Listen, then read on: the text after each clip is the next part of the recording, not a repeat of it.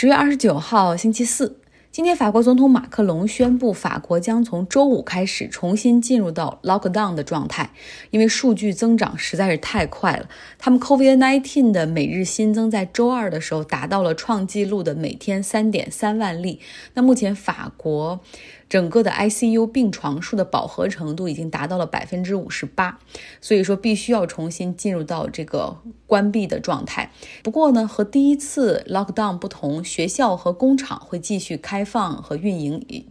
其他人就是除除非你的工作岗位是要求你必须去去这个工作场地去上的哈，比如说你是老师或者你在工厂里工作，这个时候可以出门。其他的人呢，就是还是那种只能在必要的时候出门，比如购买食物、药品，或者是每天有一小时可以出门锻炼的时间。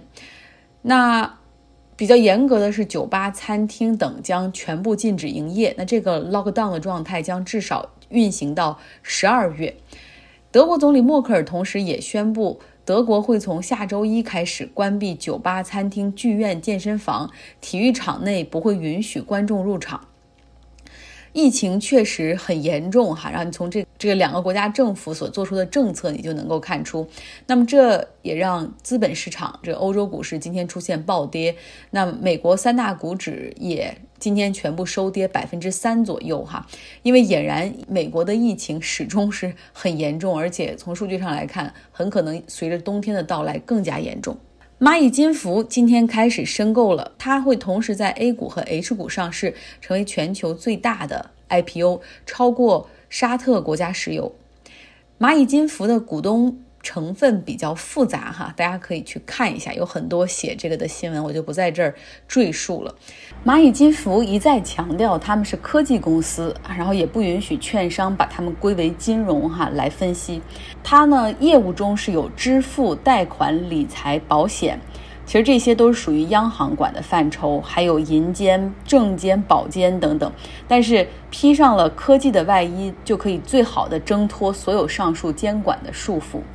目前来看呢，蚂蚁金服最大的业务和最大的利润来源是放贷，也就是蚂蚁花呗和借呗。它的利息看似很低哈，我之前记得我讲过一次，但是你仔细一看，实际上它上面写的是按日来计息。那我们平时所听到的那些就贷款利率或者是放款利率都是年化的。如果把蚂蚁的这些利息折算成年化的话，基本上都超过了百分之二十。那是不是高利贷呢？啊，他们也是一再否认哈。那我们再来看蚂蚁金服，它的有两个这种小贷的这种牌照。是重庆的两家企业所持有的。按照金融的管理办法的话，就是如果是你的牌照在哪个地方，就应该是属地放贷。但是目前借着互联网平台，那它的业务也是发展到全国。啊，那我们就说说现在这种蚂蚁金服红红火火互联网消费信贷吧。目前呢，消费信贷的总规模是二十四万亿。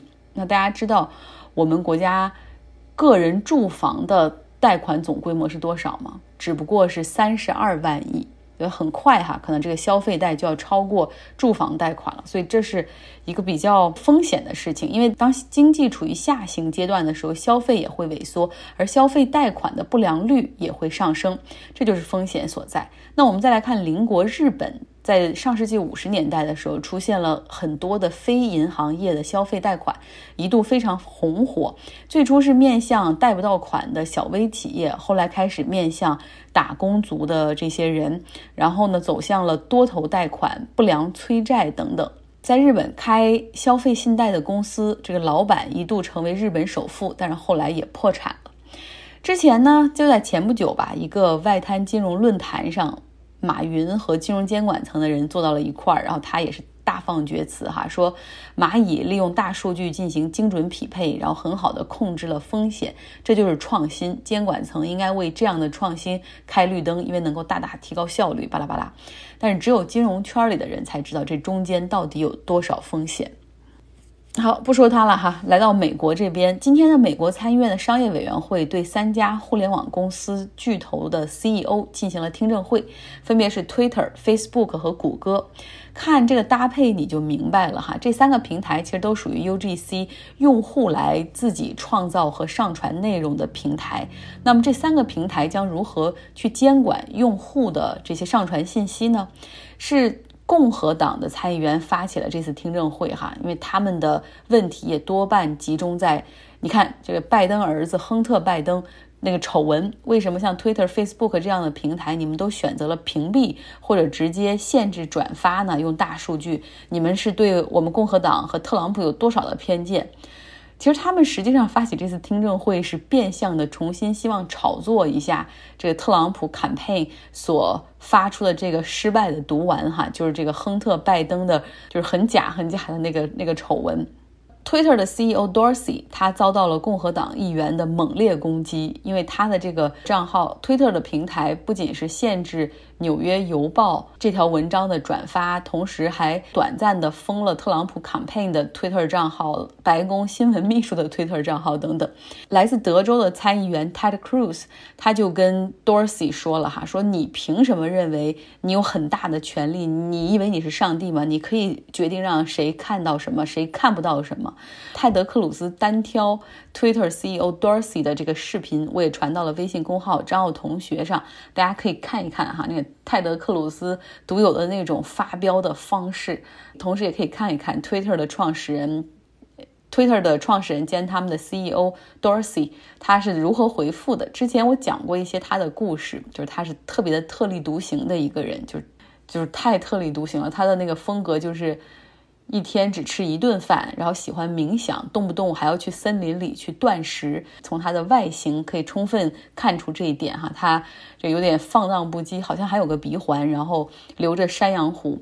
我们看看他怎么回应 Ted Cruz 的疯狂攻击。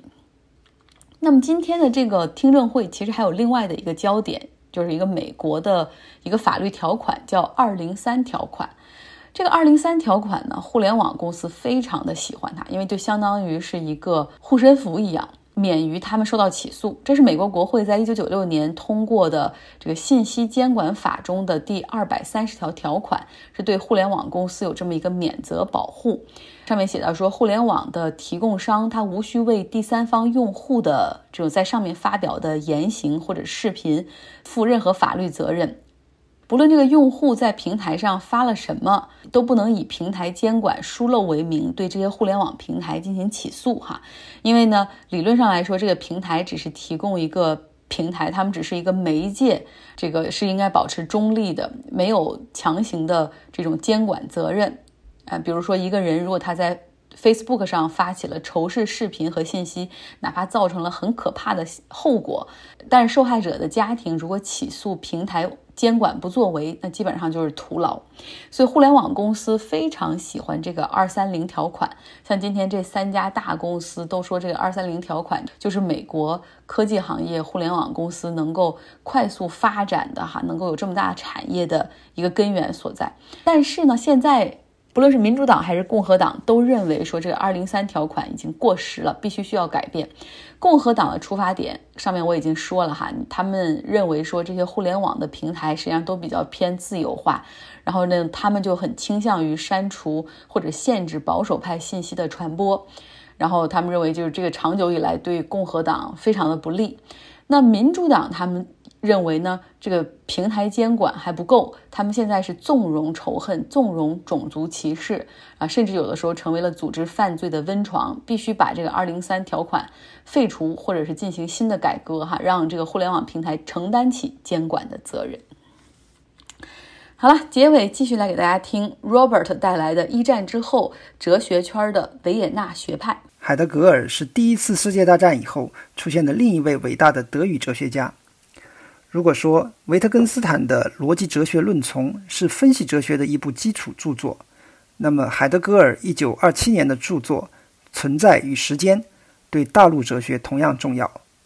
英美分析学派用大陆哲学来指代所有仍然严肃对待形而上学的那些愚昧无知的欧洲人。海德格尔和维特根斯坦都是自成一派的大师，但在大多数方面，两人是相反的。维特根斯坦生长在维也纳的大富之家，海德格尔则出生在德国农村小镇一个清贫天主教牧师的家庭。维特根斯坦是一个流浪者，他在奥地利和英国之间，在学术界和其他个人追求之间到处游荡。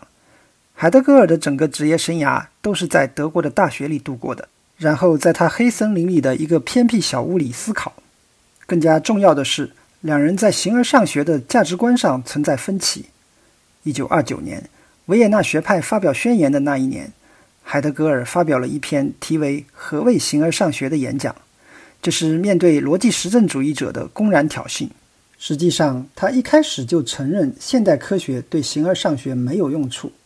根据科学的世界观，只有我们能够直接体验到的东西才是真实的。知识的疆界就在存在本身，别处什么都没有。他认为这句话的后半句非但不是一句废话，而且揭示了一个基本真理：除了存在之外，还有虚无。我们不是通过理性，而是通过焦虑的体验来理解虚无。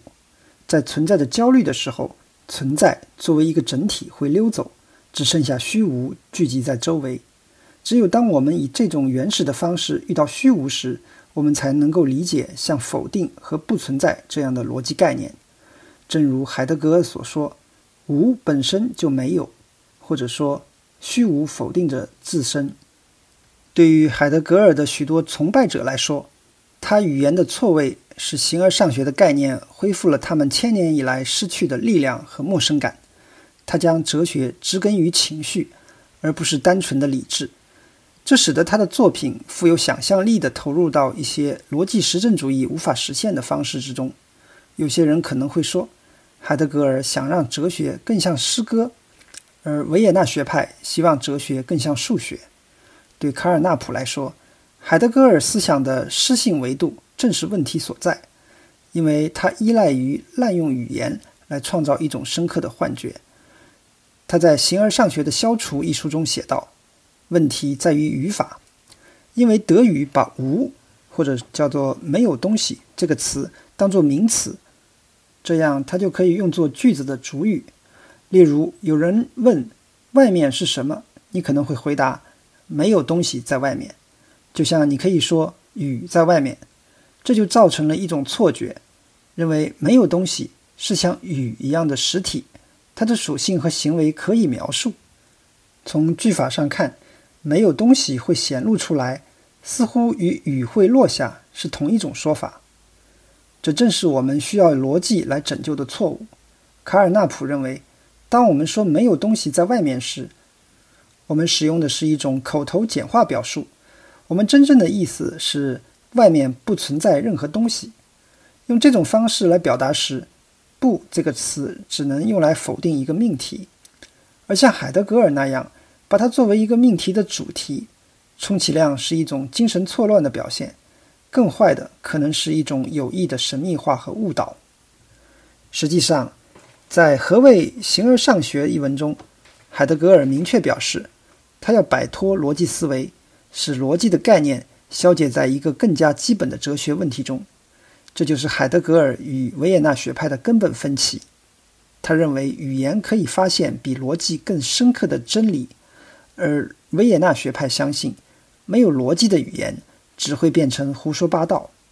正如维特根斯坦在《逻辑哲学论》中的最后一句话所警告的那样：“凡是无法说出的，就应该保持沉默。”不过，在可以说出的问题上，维也纳学派确实有很多要说。一九二九年发表的宣言，催生了一本新的期刊，一系列汇集各科学领域领袖的会议，以及一本将所有科学知识归纳为二百卷的统一科学百科全书。而且，学派的宣言还宣布，逻辑实证主义要求对生活问题采取一种特殊的方法。努力建立一种新的经济和社会关系，实现人类的统一，进行学校和教育的改革。所有这些都与科学的世界观有着内在的联系。看起来，这些探索受到了学派成员的欢迎和同情，而其中有些人确实在积极地推动着这些努力。奥图·纽拉特就是其中的一份子，他是宣言的主要起草人之一，也是学派中个性最鲜明的人物。纽拉特是一位坚定的左派分子，曾参加过失败的1919年慕尼黑革命，是一位善于进行思想宣传的人。是他给这个学派起了名字。用菲利普·弗兰克的话来说，他希望用这个名字使人联想起生活中令人愉快的其他事情，比如维也纳华尔兹。除了哲学，他还致力于公共住房、成人教育项目，以及发明了一种被称为“同行”的国际绘画语言，用易于理解的象形图来表示数据。这影响了现在全世界信息图表中使用的可视化语汇。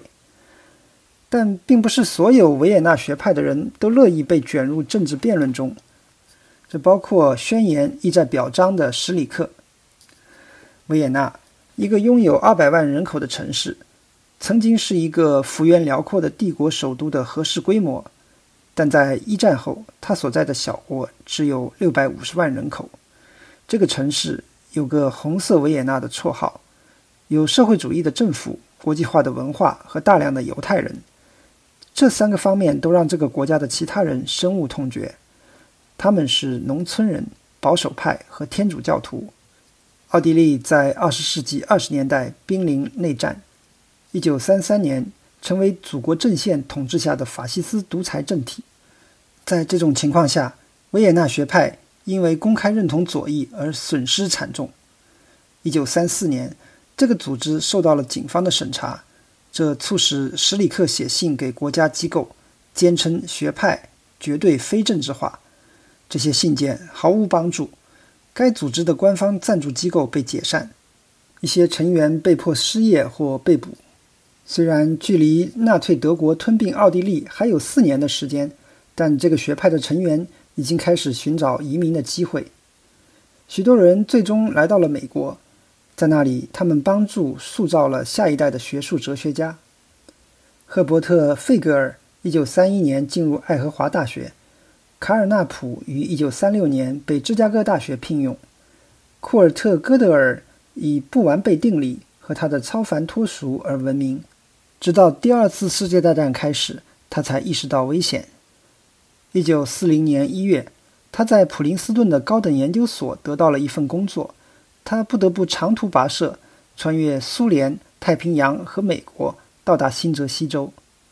对于那些不太知名的学派成员来说，情况更为艰难。埃德蒙兹记录了罗斯兰德的挣扎。她是一名犹太妇女，1938年在维也纳大学获得博士学位，但在英国找不到一份稳定的学术工作，不得不依靠移民组织勉强的施舍。维特根斯坦曾为他出面求助，但就连他也觉得兰德要求太高，很难应付。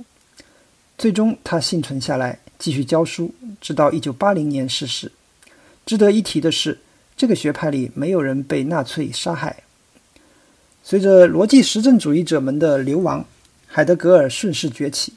1933年，希特勒接管德国后，这位哲学家被任命为弗莱堡大学的校长。并负责使学校与纳粹主义保持一致。作为一个狂热的纳粹分子，海德格尔从形而上学的角度看待自己的任务。在他的就职演说中，宣称科学的本质是在不断自我隐藏的整体存在中对自己的立场的质疑。卡尔纳普会嘲笑这种语言，但正如维也纳学派已经知道的，以及当时的德国和世界即将要发现的，伪陈述。可以产生非常真实的后果。感谢感谢 Robert，明天我会播出 Robert 这个讲述的一个完整版哈，让大家更好的可以回味一下这二十多分钟的音频。同时呢，这篇文章是来自《纽约客》的一篇文章，名字叫做《纳粹阴影下的哲学》。如果有朋友希望阅读原文的话哈，然后同时可以加深对这个文章的理解，也欢迎在微信公号张奥同学下留下你的邮箱。好，既然明天要播 Robert 的。二十三分钟的完整音频，那就意味着明天我可以休息一天。好，如果没有什么特别重大的新闻的话，嗯，明天时间就交给 Robert。好了，祝大家周四愉快。